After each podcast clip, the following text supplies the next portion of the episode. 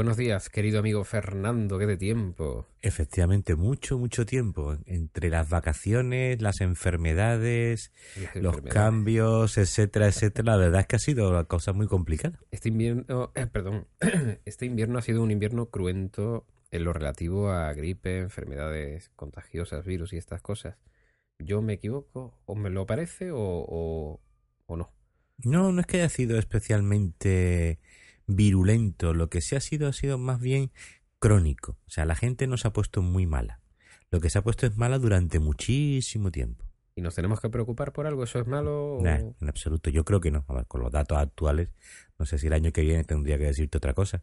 Pero de momento a mí no me parece que la situación sea especialmente compleja ni preocupante ni nada. Bueno, si lo dices tú, pero nada más que porque lo dices tú, me quedaré tranquilo. Vale, muy bien. Gracias. Tú eh, me estabas comentando antes que, bueno, me propones como siempre unos cuantos temas, a veces yo te los propongo a ti, y vamos haciendo un poquito de colaboración en este programa. O podcast, más bonito decir podcast. Pero tú querías empezar hablando de unos chicos Vamos a ver. muy Eh, inteligentes. Efectivamente, son muy inteligentes. Pienso que posiblemente la gente más inteligente que hay ahora mismo son justamente los físicos teóricos. Dice, mire usted, ¿qué se dedica a la física teórica? Pero física teórica se dedica, entre otras cosas, pues el tema de aclarar el origen del, universo. Y entonces existen como dos grandes corrientes. Los que dicen, la física teórica ha demostrado que Dios no ha creado el mundo, es incompatible, lo que se podemos llamar anticreacionistas, y los que dicen, el objeto de la física no es si Dios ha creado el mundo, pero sí puedo afirmar que no hay ningún motivo en la física moderna para decir que Dios no ha podido crear el mundo. De hecho, el Big Bang es absolutamente compatible con la hipótesis creacionista. Y es que además hace escasamente, hace escasamente unos días, se ha descubierto que una de las variables más interesantes, variantes, mejor dicho, de la, de la teoría del Big Bang es está casi a medio comprobar, que es la hipótesis que decía que en los primeros nanosegundos después del Big Bang hay primero una especie de gran explosión, aunque, la, aunque las dimensiones sean pequeñitas, hay, no hay que olvidar que todo procede de un punto minúsculo. A ver, vamos a recopilar porque esto ya soy, eh, eh, llevamos un minuto de podcast y, y es una cantidad de datos asombrosa. Que eh, sepan ustedes que antes de darle al botón de grabar, lo hemos estado comentando, yo he tenido que hacer lo mismo, parar un poquito. Tú me estás diciendo que en el minuto uno, no, en el minuto uno no, me he liado con el podcast. En el segundo, En el segundo uno de la creación del universo, el universo era exactamente un punto. al principio, en el primer, justo al principio de ese segundo, era un punto. Un poquito después, no vamos a entrar en un día de esto tenemos que hablarlo y ya hablamos con matemáticas. Claro, porque tendríamos Eh, que ver la Eh, relación de eh, tiempo. Exactamente. Pues eso, muy poquito tiempo después, eso tiene las dimensiones de una naranja. De una naranja, de nuestra naranja. de claro, nuestra naranja, naranja estándar. Entonces, y a partir de ese momento empieza una expansión brutal que dará lugar a todo lo que conocemos hoy como universo. Pero rápido. O sea, Sí, es- sí, sí. El, el Big Bang era una explosión, como nos dicen siempre. Sí, sí, sí, sí, una explosión terrorífica además. O sea, de una naranja pasa a explotar terroríficamente. Terroríficamente y empiezan, ya te vuelvo a repetir que esto habrá que hablarlo con mucho detenimiento, pero para que nos hagamos una idea, todo lo que va a, a hacer el universo ya está ahí. Lo que pasa es que no está en la forma que nosotros lo conocemos. Átomos, Todavía no hay átomos. todavía no hay átomos. Entonces, ¿qué es lo que está ahí? Lo que está ahí son partículas preatómicas. Y después evolucionarán. Efectivamente, las partículas preatómicas empiezan a formar las partículas subatómicas, que eso ya sí está relacionado con los átomos, aparecen los primeros átomos, de los primeros átomos empiezan a combinarse unos con otros y empiezan a aparecer otros átomos distintos y así sucesivamente. Bueno, entonces, eh, tenemos una idea clara de cuántas partículas hay? Ahora mismo, ¿Atómicas y subatómicas? no. No. Lo que sí se tiene mucha relación con lo que eso se hizo famoso hace unos meses del famoso bosón de Higgs, Mm. Que también es también habría que hablar de esto porque está muy relacionado con todo esto. Vale. Entonces, resumiendo un poquito, hay una serie de señores que dicen que no tienen, mm, no tienen base científica para afirmar que Dios no ha creado el universo, pero tampoco la tienen para decir lo contrario. Claro, porque eso no forma parte del objeto de la física, que es lo mismo, lo mismo que venían diciendo filósofos y teólogos hace 100 años, Vale. Y esos señores son los creacionistas. creacionistas. y tendremos que tener un contrapunto. Efectivamente, los anticreacionistas. Ejemplo, el más clásico de todos, el que todo el mundo conoce, que es Stephen Hawking. Es anticreacionista. Totalmente. Hawking sostiene que todo lo que sabe la física hace imposible que Dios haya podido crear el universo. Vale. Porque él conoce toda la física. Efectivamente. Eso es lo que él lo que se presupone. Hawking es una persona maximalista. Y entonces, eh, cuando él habla de física, pues habla de toda la física que, que él conoce y la asimila a toda la física que pueda existir. Y aparte es una persona, por eso posiblemente, por eso posiblemente no le han dado nunca el premio Nobel. No tiene ningún premio Nobel. No. Porque sus hipótesis hacen referencia justamente al periodo inmediatamente anterior al Big Bang. Y eso tiene un problema, que es que no son ni refutables ni afirmables. En eh, cuando te dan un premio Nobel en físicas, tiene que ser una hipótesis que otros puedan comprobar o refutar. Pero entonces, en el caso de la teoría del Big Bang, nadie va a tener un premio Nobel. Sí, porque ya de hecho hay alguno que lo tiene, ya hablaremos con más detenimiento. ¿Se puede refutar una teoría en esas circunstancias? Sí, hombre, claro. Se puede- y se ha hecho, tú no puedes a lo mejor refutarla si encuentras hechos que hacen imposible el Big Bang. Pero es que los hechos que se van conociendo hacen cada vez más posible el Big Bang. Pues es tan importante lo que decía sobre unos días de la de- del descubrimiento esto de que eh, lo que primero ocurrió es que hay una pequeña explosión hasta la, una naranja y de la naranja a partir de ahí todo lo demás. ¿Se sabe por qué a ese tamaño? No, posiblemente los grandes físicos lo sepan, yo desde luego no. Pero una cosa que hay que leer, a lo mejor resulta que se corresponde a una constante determinada. Hombre, Que el- porque el cuando primer- menos es curioso, ¿no? Que el primer equilibrio que se obtiene re- requiere que haya una, una igualación de dos fuerzas Claro. o más. Entonces, eso, la constante exige que tenga una dimensión de una naranja. No lo sé. Es que a mí lo, lo que me llama la atención es que esa primera explosión del Big Bang tuviera eh, unas dimensiones comparables a algo que nosotros, como seres humanos, Sí. podemos ver. Sí, O sea, a mí me dices tú, creció como la luna. sí. Y, y me lo creo. Pero algo que yo pueda coger con una mano Es eso. curiosísimo. Pero es que, por la, es que todo surge de algo que tú lo pondrías en tu mano y no, la- y no lo verías. Ya. O sea que el crecimiento ha sido espectacular en la primera Eh, explosión. en la primera explosión. Y en la segunda, esta es la que, la que todavía dura. Que Porque, dura. claro, porque de hecho las galaxias se alejan unas de otras empujadas por esa primera explosión. Mm, ya tuvo que ser. Ese es el tema, que es, esa primera explosión es la que hace posible la expansión del universo. Y esa expansión es la que ha hecho posible, a su vez, que existan galaxias y planetas y tal. Si, si no se hubiera expandido, toda esa maravilla que vemos a nuestro alrededor sería imposible. Curiosísimo, cuando menos. Entonces, nadie puede ni afirmar ni, ni desmentir que, Eh, que Dios no efectivamente, que efectivamente. No hay, no hay una, una, una teoría que te diga no puede existir la creación por parte de Dios. Hombre, la física no te va a decir nunca Dios ha creado el mundo, porque no es su objeto. Es como preguntarle a un ingeniero naval si Dios creó el mar.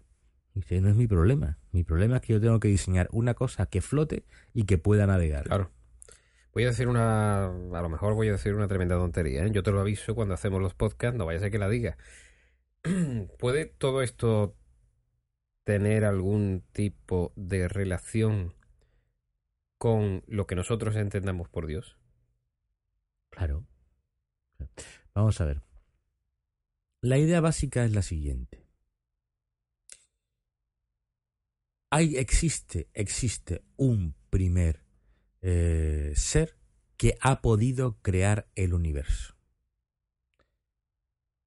Y ese ser es perfectamente aplicable las características del Dios que nos ha sido revelado. O sea, no solamente no es incompatible, sino que además es muy parecido.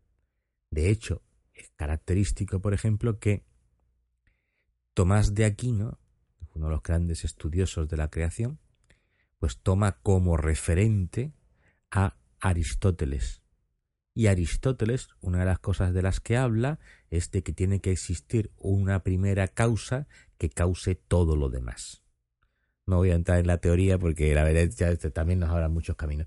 Vuelvo a decir, vamos a cortar aquí, creo, porque esto es para hablarlo con mucho más tranquilidad, pero es que no me he resistido yo a hablar de este tema ahora que está tan, tan, de, tan, tan fresco, porque esto ha sido de hace cuatro o cinco días. Claro. No, y además ahora están todas las televisiones poniendo los programitas del cosmos y cosas así. Efectivamente. O sea, que está muy en boga. Hablaremos, hablaremos de eso, pero ya te digo que es una cosa para, para con más de esto, y aparte también habría que hablar de, con datos más matemáticos, y yo, el problema de las matemáticas eh, en, en la radio es una cosa que yo me he dado cuenta con el paso de los años, es que no es fácil explicársela a la gente. Hombre, por la radio es complicado, claro.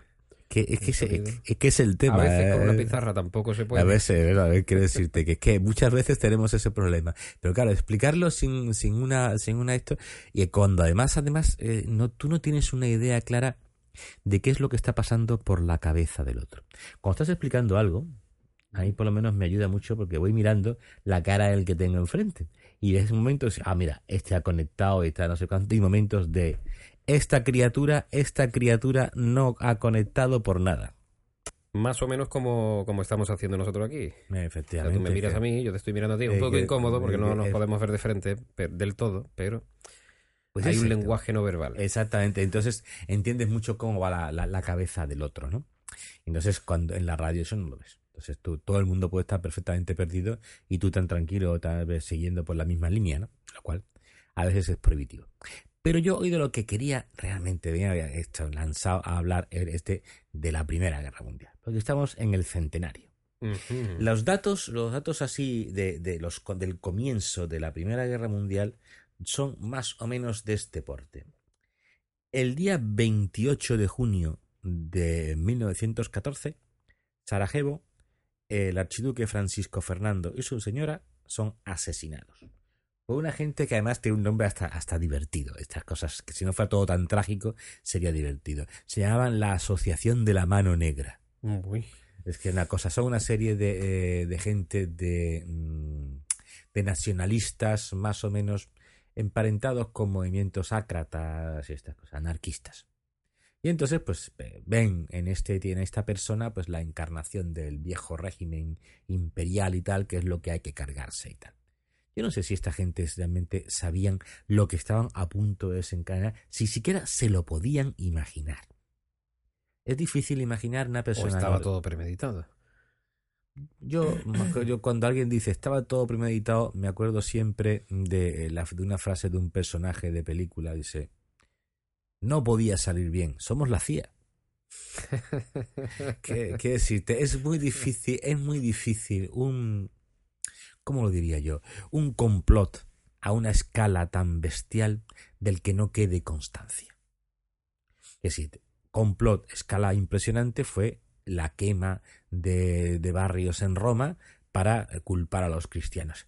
Pero quedaron muchas constancias. Y fíjate tú, un régimen más opaco que el de Nerón, difícil. O, por ejemplo, un complot así importante tal para cargarse esto pues fue, por ejemplo, el incendio del Reichstag, que, dijeron que eran los judíos y tal, y aprovecharon para darle todavía más, más represión antijudía y estas cosas. Siempre quedan huellas.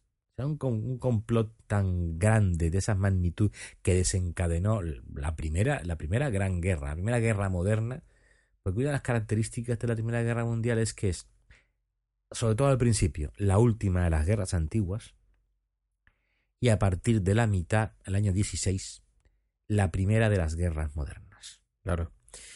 La última de las guerras, donde se usaba todavía la caballería, ¿no? O la Segunda Guerra Mundial se usaba también, ¿no? Creo. Sí, pero sí, pero, pero eso es una caballería distinta. A ver. En la Segunda Guerra Mundial la caballería se utiliza fundamentalmente como un medio de despliegue, sobre todo en determinados eh, sitios donde un carro de combate, un camión, una moto es más complicada. Claro. Pero en la Primera Guerra Mundial, ¿no? Se utilizó como arma, como lo que había sido toda vez, el arma que desestabilizaba el frente en las guerras anteriores era la caballería, bien utilizada, claro. Pero eso se acaba. En la Primera Guerra Mundial eso se acaba. Hay dos cosas que cambian radicalmente el equilibrio de poder en un campo de batalla. Una es la alambrada de espino, que es una tontería, pero que es la alambrada de espino, ¿La alambrada de espino cambia el curso de una guerra? Sí, señor. Ya le explicaremos por qué. Y la segunda cosa son las ametralladoras. En la época de la Primera Guerra Mundial estamos hablando. Claro. Mm. ¿Por qué? Porque la única esperanza de eludir a un fuego de ametralladora es moverte rápido. Pero justamente eso lo impiden los espinos. Claro, claro.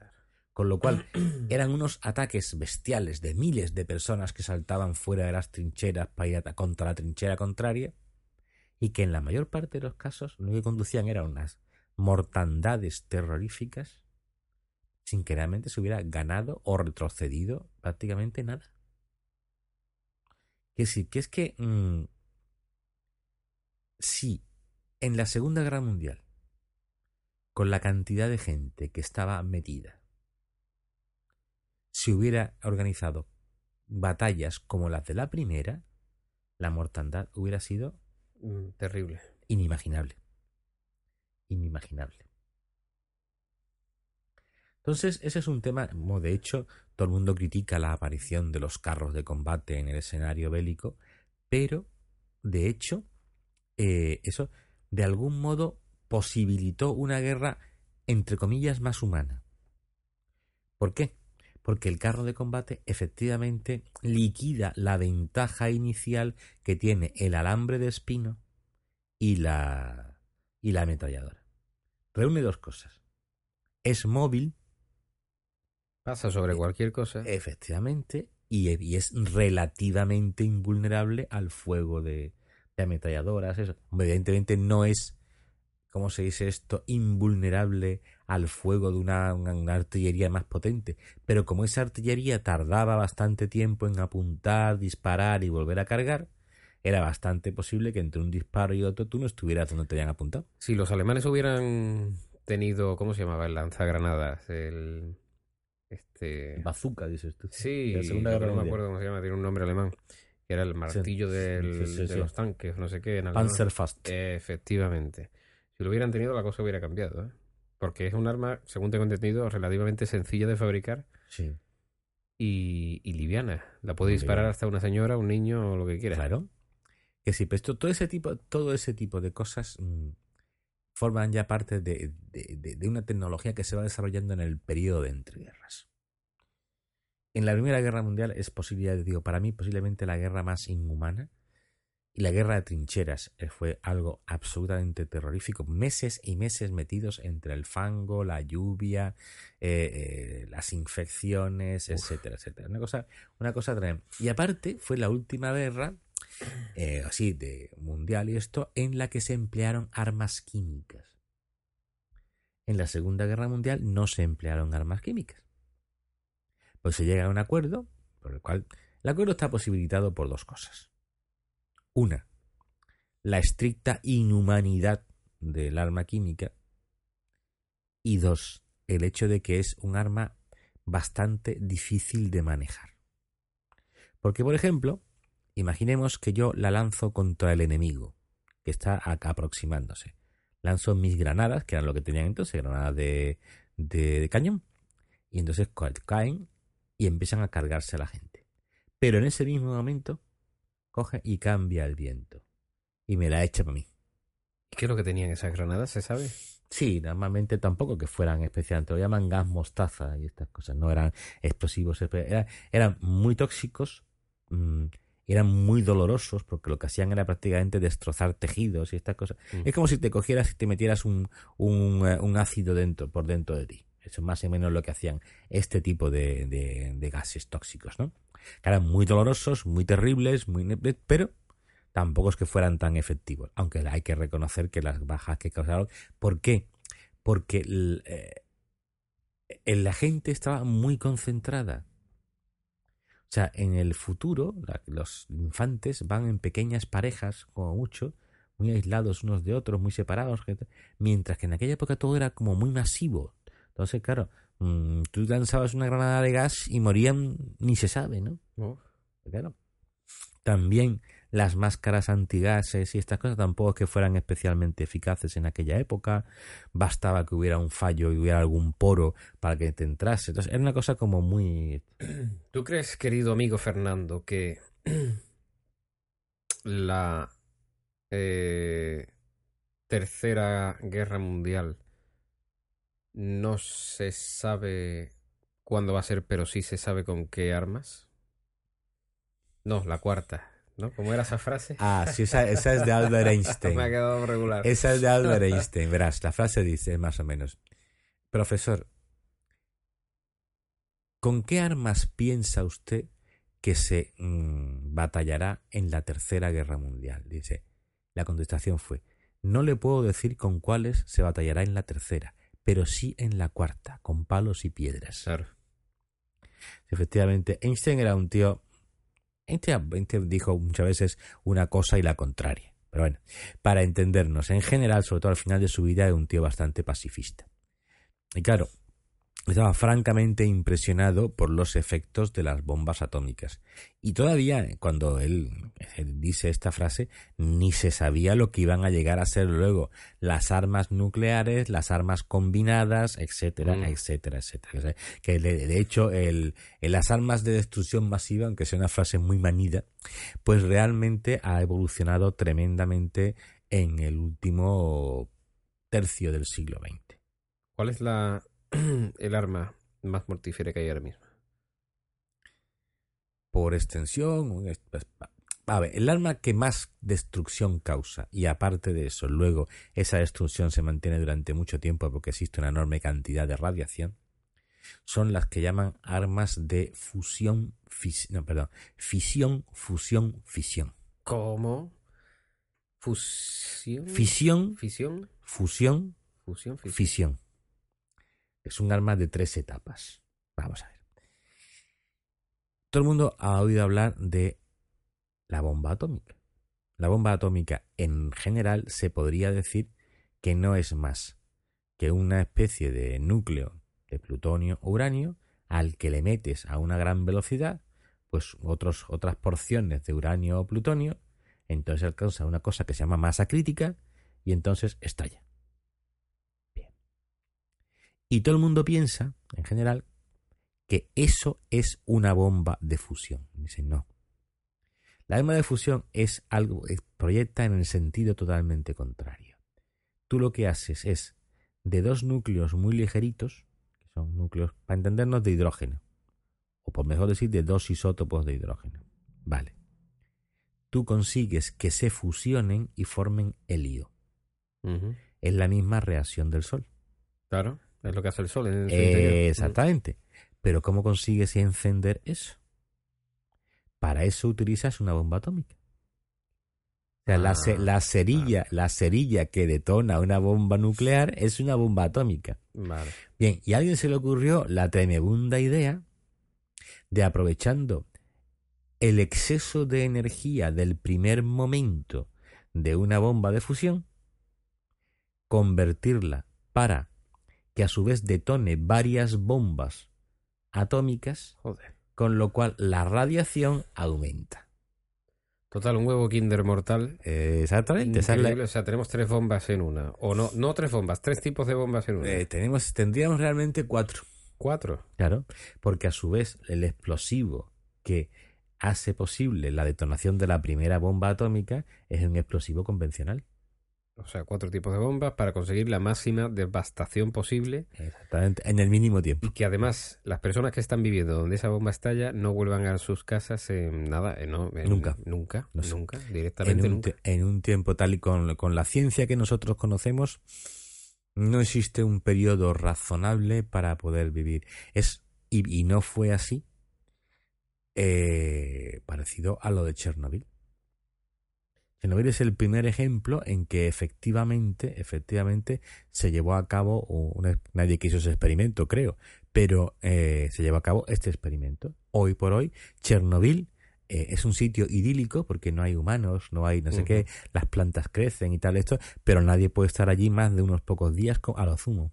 Claro, porque recibe la cantidad de radiación máxima de un año en pocas horas. Exactamente, entonces tienes que de hecho, de hecho, pues de estas cosas así realmente realmente curioso, nadie quiso ese experimento porque en los experimentos que sí se habían hecho anteriormente, que son esos todo el mundo ha oído hablar de esos de Nevada, esa ciudad que se creó para ver los explosivos nucleares y todas estas cosas. Desierto. Exactamente. Como realmente las bombas que con las que se jugó era, y era verdad, porque aquí en el fondo era un juego, eran relativamente pequeñas y eran de relativamente eh, poca intensidad de radiación, al cabo de los 50 años más o menos por allí, tú puedes estar relativamente seguro.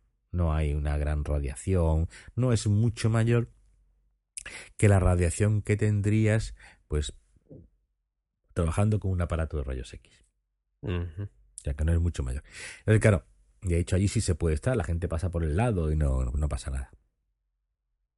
Pero esto no, lo de Chernobyl todavía sigue activo, pero es porque, claro, es que fue una radiación muy intensiva durante mucho tiempo. Y expulsó que no se- gran cantidad de material Radiactivo, a la eh, atmósfera, exactamente. etcétera, etcétera. Para que nos hagamos una idea, eso no tiene nada que ver, por si a alguien se le ocurre, con lo de Fukushima, donde ya la gente está viviendo otra vez al lado de la central. Aunque siempre, últimamente escuchamos alguna que otra noticia alarmante ¿eh? de allí. Sí, pero de hecho, Ediciones en el mar. pero de hecho, de hecho son alarmantes en el sentido de que son bastante más grandes de lo que se- sería considerado habitual, pero no tanto como para ser alarmantes para la vida de la población. Pues te tengo que reconocer que yo esta bomba que tú me has dicho no la he escuchado en la vida y eso me escama porque es que si no la he escuchado quiere decir que esta es la buena, de verdad. Te Esta es estás la- equivocando porque la que suena siempre, algo que suena mucho, tú dices, no, espérate que todavía tiene que haber algo más Mm. por encima.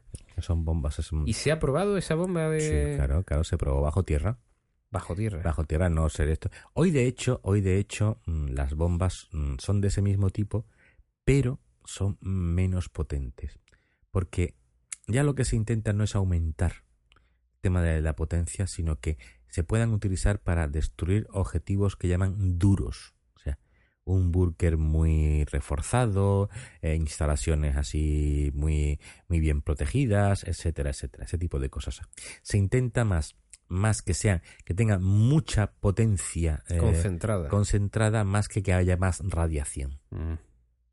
Bueno. Está claro que no tenemos límite, ¿eh? Mm, En lo, en lo malo, ¿no? no, te- no tenemos límite para nada. ¿Por qué no? Porque de hecho, mm, de hecho, una de las cosas que te ha demostrado todo este tema de, de los explosivos nucleares es el hecho de que al fin y al cabo la gente, la gente tiene un relativo sentido común. O sea, el explosivo nuclear tiene muchas, muchas eh, desventajas, pero es verdad que ha tenido una ventaja importante. Ha conseguido limitar la expansión de las guerras. Hasta ahora. Sí, pero que sí, que eso es lo que ha pasado. Vamos a ver. Guerras como las que hemos tenido en el Medio Oriente, como las que existen ahora en la cornisa norte de África, eh, como las que ha pasado en Indochina.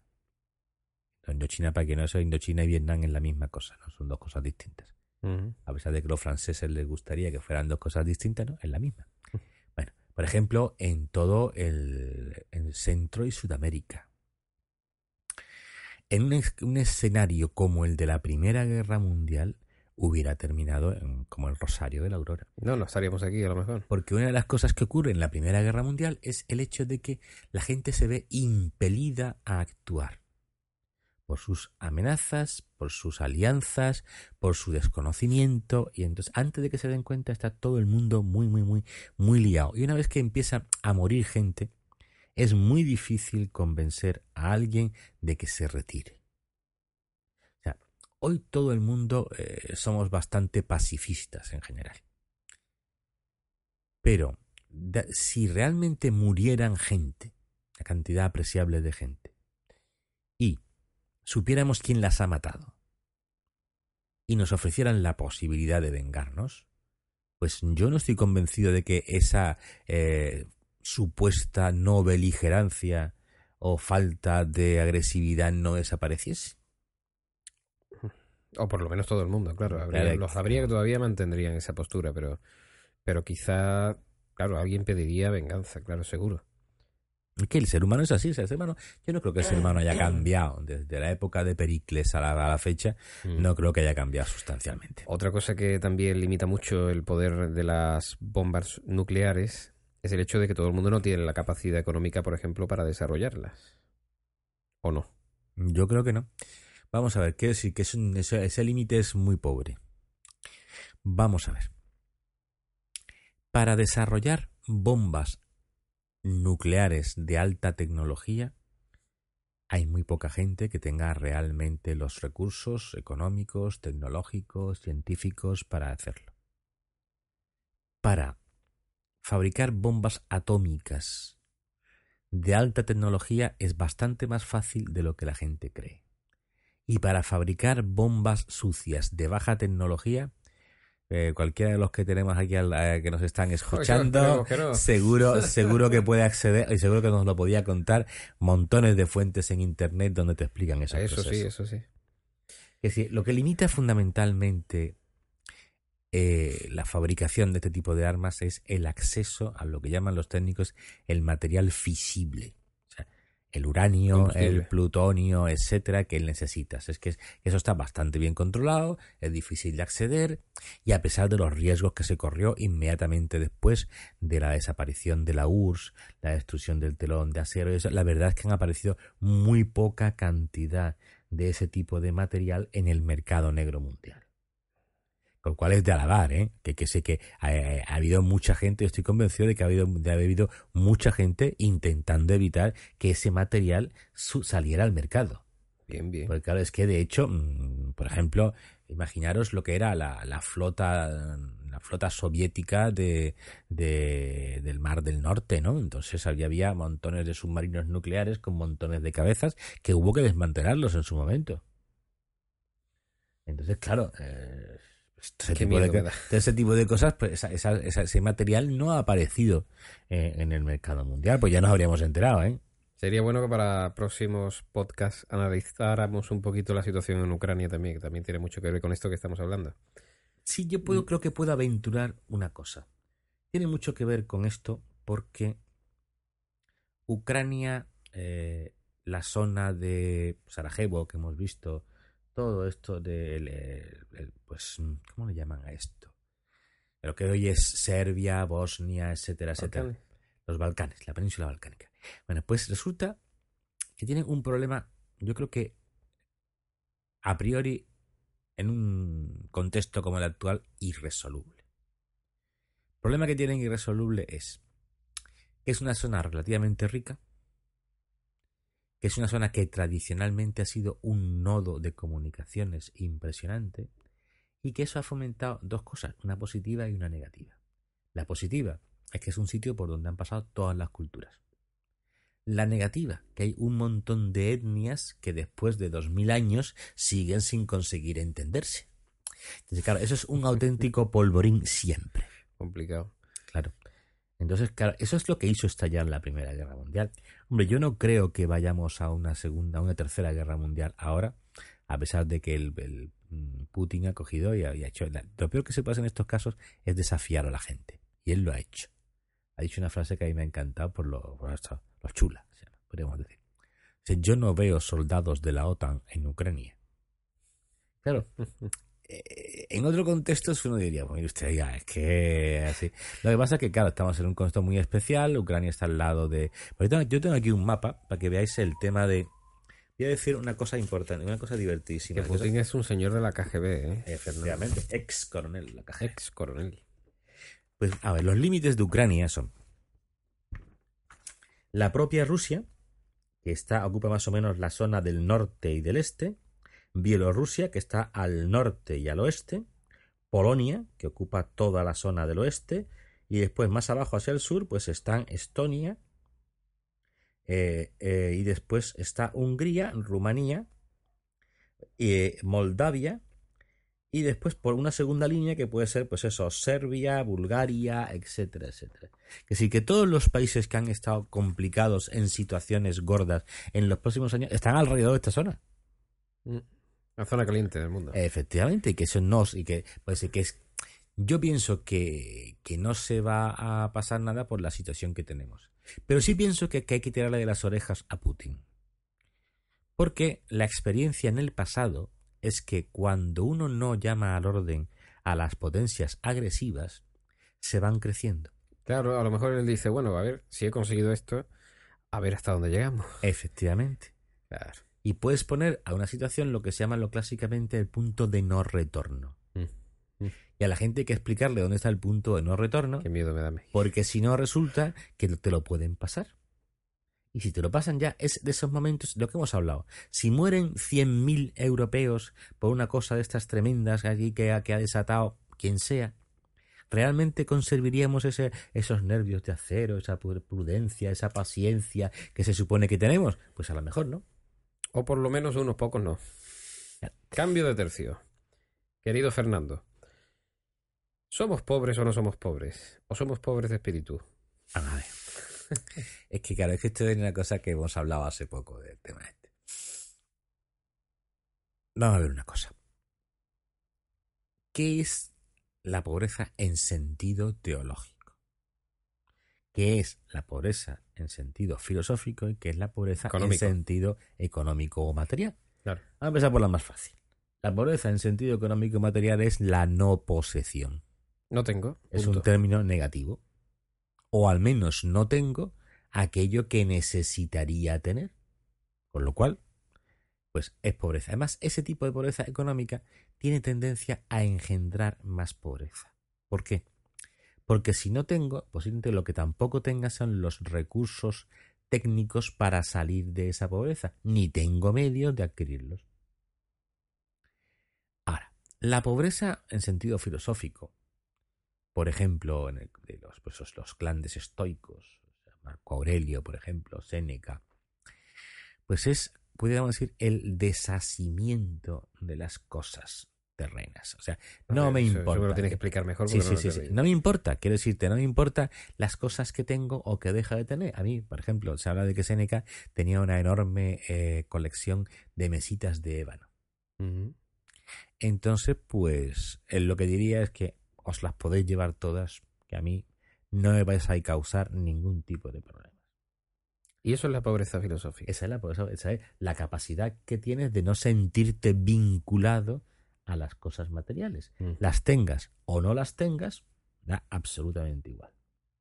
Pero la pobreza teológica da un siguiente paso. Y el siguiente paso es, yo no estoy vinculado a las cosas materiales no porque no me gusten, sino porque se pueden convertir en un obstáculo para amar a Dios o a los demás, o a los dos. En ese sentido pienso es cómo hay que entender ese llamamiento continuo a la pobreza de eh, Francisco I. A ver, Francisco I hace un llamamiento a la pobreza. Lo ha Sí, hecho. sí. ¿Hace poco en alguna audiencia? O no, no, no, no, varias, varias veces. hablando Ah, por bueno, bueno, que es que, forma parte de su mensaje Exactamente. general. a la Desde los primeros momentos. Desde el primer momento. Habla, habla muchísimo de conversión, habla muchísimo de, de formación y habla muchísimo de pobreza. Entonces, tú lo que me estás diciendo es que Francisco I me está diciendo a mí, si tus posesiones son eh, están en medio de lo que a ti te de tu capacidad para amar al prójimo o a Dios, Sí. fuera. Sí, pero con un cierto orden. Y ahí es la parte que la gente no quiere entender. Me explico. Hay un ejemplo clarísimo que es lo que pasó en la primera comunidad. La primera comunidad cristiana es la de Jerusalén.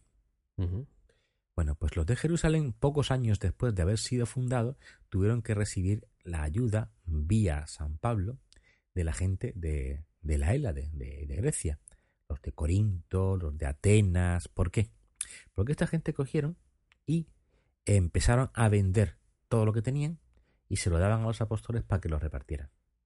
Al cabo de no llegó a una generación, son unos 20 años, esta gente no tenían nada, vivían de la caridad y ya eran incapaces no solo de sostenerse a sí mismos, sino mucho menos de ayudar a otros.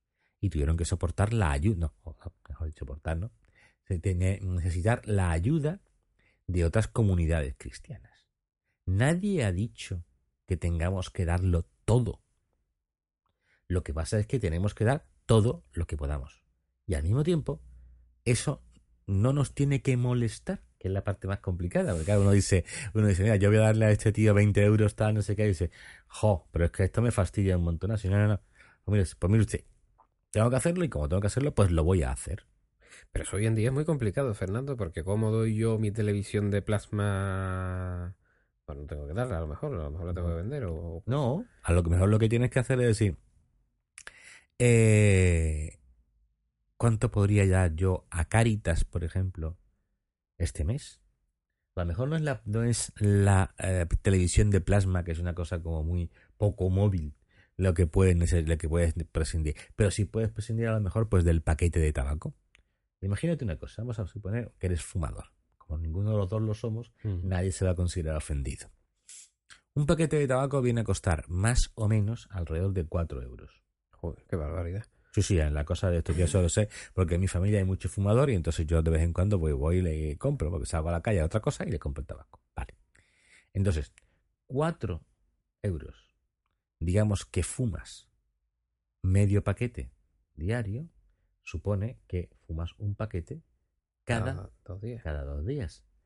Como resulta que un mes tiene aproximadamente 30 días, 15 por 4. Son 15 por son 60 euritos. Dice, bueno, pero es que me vaya a morir de, de, esto. No, yo no estoy diciendo ni siquiera que dejes todo el tabaco, pero a lo mejor resulta que de cada dos paquetes, pues lo haces, alargas el paquete un poquito más y esos 5 euros que te sobran del tercer día, pues coges y lo vas dando para una cosa. También podemos considerar que, bueno, a lo mejor en vez de, en vez de desprendernos de bienes materiales o dinero, podríamos desprendernos de un poquito del tiempo que tenemos al día. Lógico. Que también vale oro. Mucho, muy posiblemente. Pero claro, es que ya estamos en una fase después, que, es, que alguien decía hace mucho tiempo que mucho más difícil que dar es darse. Darse. Darse es darse a sí mismo, darse a sí mismo. Entonces, y una de las primeras expresiones del darse a sí mismo es el dar tu tiempo. Claro. Porque a lo mejor podríamos ser más productivos así, ¿no? A veces. En ciertos casos. A veces depende, depende, depende. Yo siempre digo que cada cual de lo que, no es que yo lo diga, es una, es una, una como se dice, una especie de expresión continua en la, en la iglesia católica. Entonces, de eso, mm, cada uno que dé lo que pueda. Hay personas que a lo mejor lo que tienen es dinero Vale, pues dinero. Pero otros lo que tienen, no tienen dinero, pero tienen tiempo. Pues pueden dar esto. Yo, por ejemplo, unas cosas que te llaman la atención es que en sitios como puede ser el Banco de Alimentos en Cádiz, pues una gran parte de los que, de los voluntarios que trabajan allí y mantienen funcionando la maquinaria son gente católica. que están allí fundamentalmente porque, porque creen, porque ¿Y quieren. eso por qué puede ser? Porque no hay más gente, no sé, atea. Pues no lo sé. Una buena pregunta. Una buena pregunta, pero que eso. Porque comer tenemos que comer todo. Esa es, esa, es, esa es la pregunta que a lo mejor tendrías que hacerle al ateo. Claro, mm. eh, pero quiero decirte, porque además no todos los ateos son iguales. En España existe mucho el ateo que pudiéramos llamar estatalista. Me explico. La persona que piensa es atea, porque atea es decir, Dios no existe, y si existe me importa un bledo, pero que eso está fundido con teorías de otro orden, de tipo pues socialista o economicista o tal. Y dice, bueno, si yo pago mis impuestos, es lo que tanto te dicen, el Estado es el que tiene que absorber todas esas cosas, que nos coja todos los impuestos y que lo reparta luego a quien le parezca oportuno, etcétera, etcétera. Independientemente de que no está aprobado, de que el Estado sea una entidad suficientemente eficiente para esas cosas, más bien la experiencia de los últimos años es, es la contraria. Pero eso ya tendríamos que hablarlo más detalladamente. Pero supongamos, supongamos que muy bien, es que eso no excluye. No excluye. Vamos a poner un ejemplo. Imaginemos que ya todas las necesidades materiales de todos los, no, españolitos, todos los hombres del mundo estuvieran cubiertas perfectamente. ¿Supondría eso que todas sus necesidades morales o espirituales también lo estarían cubiertas? Pues posiblemente no. De hecho, los grandes autores eh, que hablan de ese mundo feliz, Huxley y Orwell, pues lo que dicen, vienen así, es lo, justamente lo contrario. Y tanto Huxley como Orwell son, uno, ateos, y dos, por lo menos al principio, comunistas. pero ellos el mundo que prevén no es precisamente un mundo de este.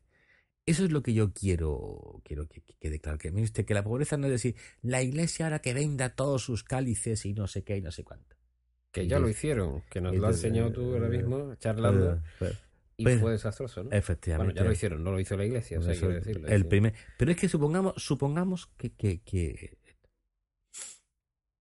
¿Tendría la Iglesia derecho a privar a Dios de el, ¿cómo diría? del trato debido? Vamos a ponerle un ejemplo. ¿Qué podría motivar a eh, una persona cristiana a quitarle el anillo a su madre o a su mujer o a su marido para venderlo? Solamente que hubiera una situación tan dramática que fuera la única salida. Pero ese no es el caso ni mucho menos. El caso es que hay un montón de gente que tendría, que tenemos que colaborar mucho más de lo que estamos haciendo. Con el medio que sea, vuelvo a repetir, que habrá que sea con el dinero, con el tiempo, o con la inteligencia, o con lo que sea. Bueno, la persona, a mí se me ocurre una explicación para la persona atea, que te podría decir la persona atea, te podría decir, no, mire ustedes que mi madre existe y Dios no. Bien. Y yo podría decirle, en buena lógica, yo no creo que su madre exista. ¿Eso cómo es? Sí, claro. depende, me usted. Si usted es marxista, le digo, es sencillamente su madre es un trozo de materia y usted otro trozo. Ah, bueno, no, veo, no, veo, no veo por qué tienen ninguno de los dos ningún tipo de dignidad. Eso es, eso es para explicarlo. Eso es que, claro, nosotros lo hemos estado hablando antes, pero aquí no. Pero supongamos, pero supongamos es que soy un tipo de tipo fenomenológico, fenomenalista. Yo no sé si lo que tengo enfrente es verdad o no. Hegel, por ejemplo, no podía afirmar más que la existencia de una única razón, la suya. Quiere decirte que siempre, pero en el fondo todos sabemos que no es verdad. No. todos sabemos que, de hecho, cuando la gente, todos, todos recurrimos a los mismos argumentos y recurrimos a una cosa muy divertida. Cuando esto habrá que hablarlo con más detenimiento. Estos últimos días me ha pasado varias veces.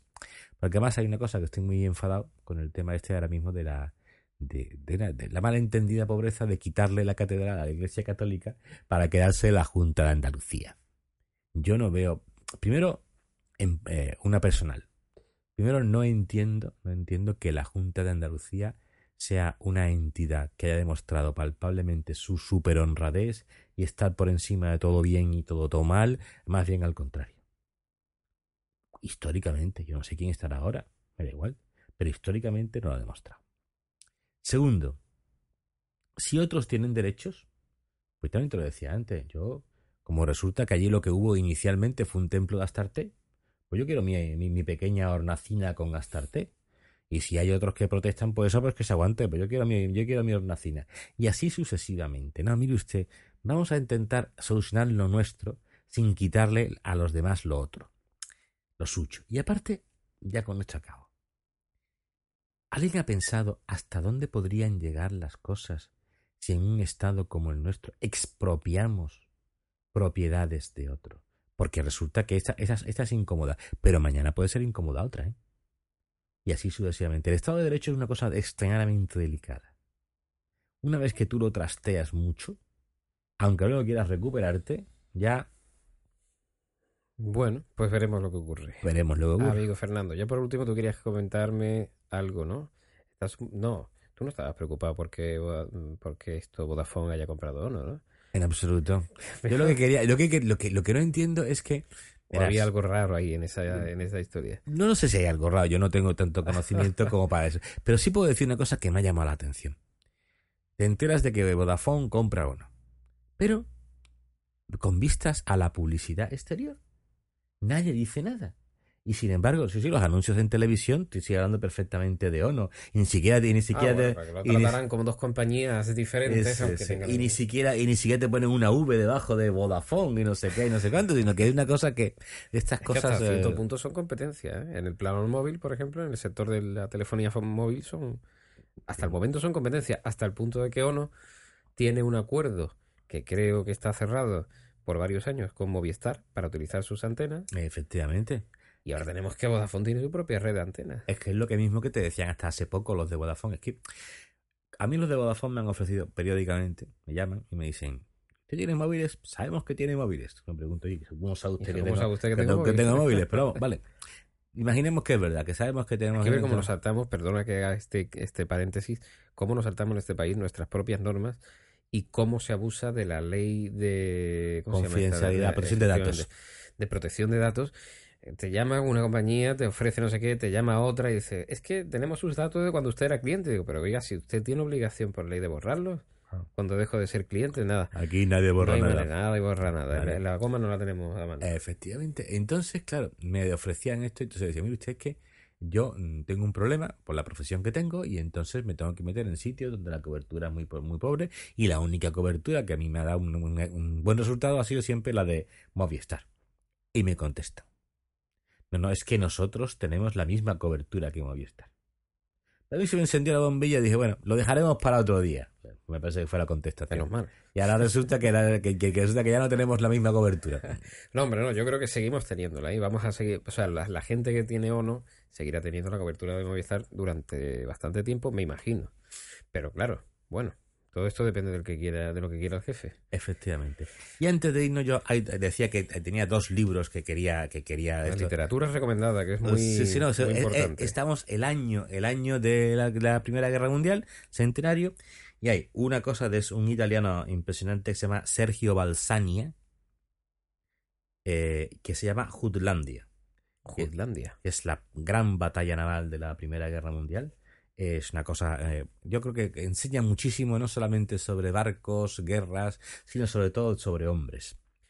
Jutlandia, de Sergio Balzania. 31 de mayo de 1916, la batalla naval más grande de la historia. Eh, fue así. Curioso. Sí, señor, sí, señor. Y después otro que es, una, eh, es un clásico que en España se había reeditado hace muchísimo tiempo, pero como estamos en el año, en el centenario, pues la han vuelto a poner, que es la, la historia de, mm, que hizo Sir Winston Churchill de la Primera Guerra Mundial, la crisis que va del 1911, porque él dice textualmente que ya en el año 1911 se ve que aquello va eh, de camino hacia una guerra mundial hasta el 1918 en que las potencias pues centrales son derrotadas. Son dos libros, mm, yo creo que el primero no es nada, es muy divertido, es un libro que no es denso, mm, entendido lo de divertido a gente que le guste la historia y estas cosas. Es un libro bonito. El libro de, Sir Winston Churchill, es- yo pienso que es un libro para leerlo a trocitos. Hombre, es que tiene un tamaño considerable. también considerable, pero no. Pero es que aparte de eso es que es para telatositos, pues capítulos. ve- No no me resisto a ver, por ejemplo, índice de capítulos, ¿no? Que es muy divertido para que veamos a cosas a las que hace referencia. Por ejemplo, las redomas del furor. O sea, que es que está hablando de cómo se está formando el carácter que va a llevar a la Primera Guerra Mm. Mundial. Por ejemplo, el origen de los tanques y el origen de los humos. Es una cosa Mm. totalmente técnica, porque Sir Winston Churchill fue uno de los que impulsaron el desarrollo de los carros de combate. Y así sucesivamente. Bueno, estupendo. Pues lectura recomendada, que seguro si lo dice Fernando, que Fernando es la persona que yo conozco que más lee del mundo, Muchas gracias, muchas gracias. con una biblioteca casera extensísima, además presta y regala por doquier, además, bueno, obligado, Mm, sí, porque sí. es que no te un día de eso te vas a tener que salir No, de casa. no, ya, ya- ya me lo han dicho, o regalas libros o no compres. Bueno, ya está. Uno va Bueno. seleccionando, no, pero selecciono, ¿eh? no regalo ahí lo que, lo que sobra. ¿eh? Algunos son testigos de que algunos libros que me ha costado mucho trabajo regalarlos he regalado también porque eran buenos y como apreciaba a la persona, pues era- me parecía la, la cosa más Pues recomendable. queda inaugurada esta sección dentro del podcast de literatura, recomendaciones literarias. Y nada, amigo, un placer. Igualmente, como siempre.